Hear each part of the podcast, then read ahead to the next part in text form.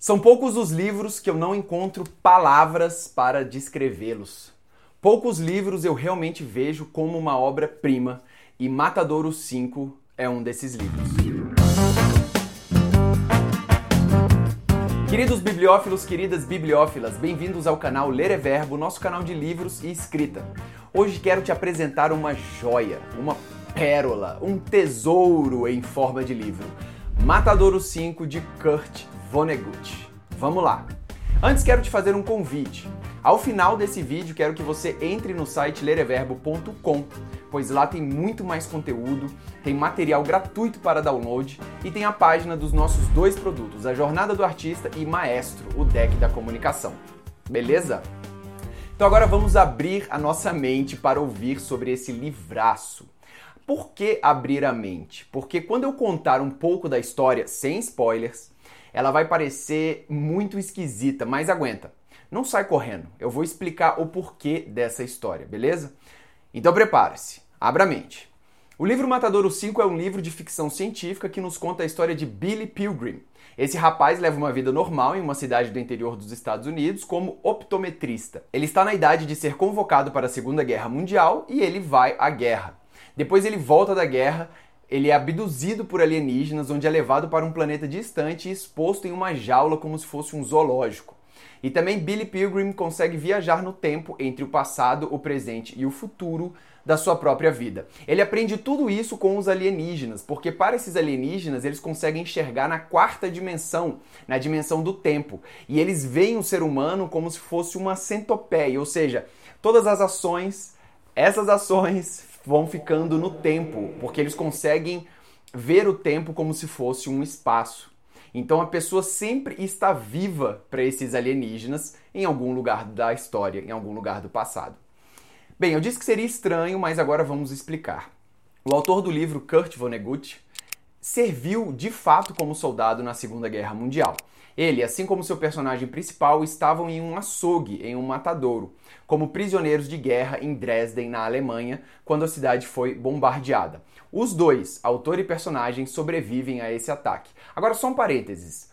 Para quem não conhece sobre o, ata a, o ataque de Dresden, dê uma olhada na Wikipédia. Cara, foi o maior bombardeio já realizado em uma guerra.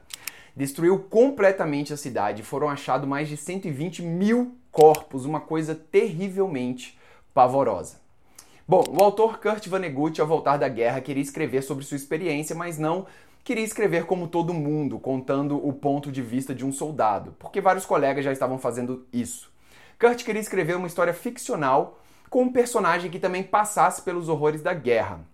E, e além disso, ele juntou toda a sua filosofia de vida, toda a sua imaginação nesse livro.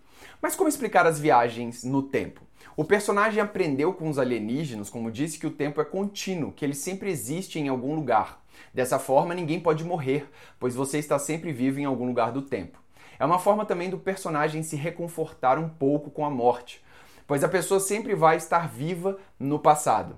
E sempre que a realidade do presente fica muito dura, na guerra, por exemplo, ou num campo de concentração, ou num vagão apertado de um trem, ele foge da realidade para algum ponto do passado.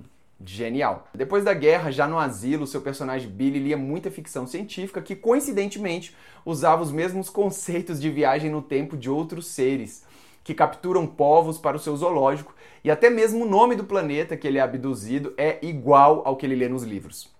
O futuro ou a abdução por ETs é a criatividade, a esperança, o desconhecido que também deve ser melhor que o presente, que consegue justificar o passado. Mas por que o livro é genial? porque Kurt escreve simples, porém com alma. É uma escrita autêntica em que o personagem e autores se fundem e ele consegue mostrar os horrores da guerra.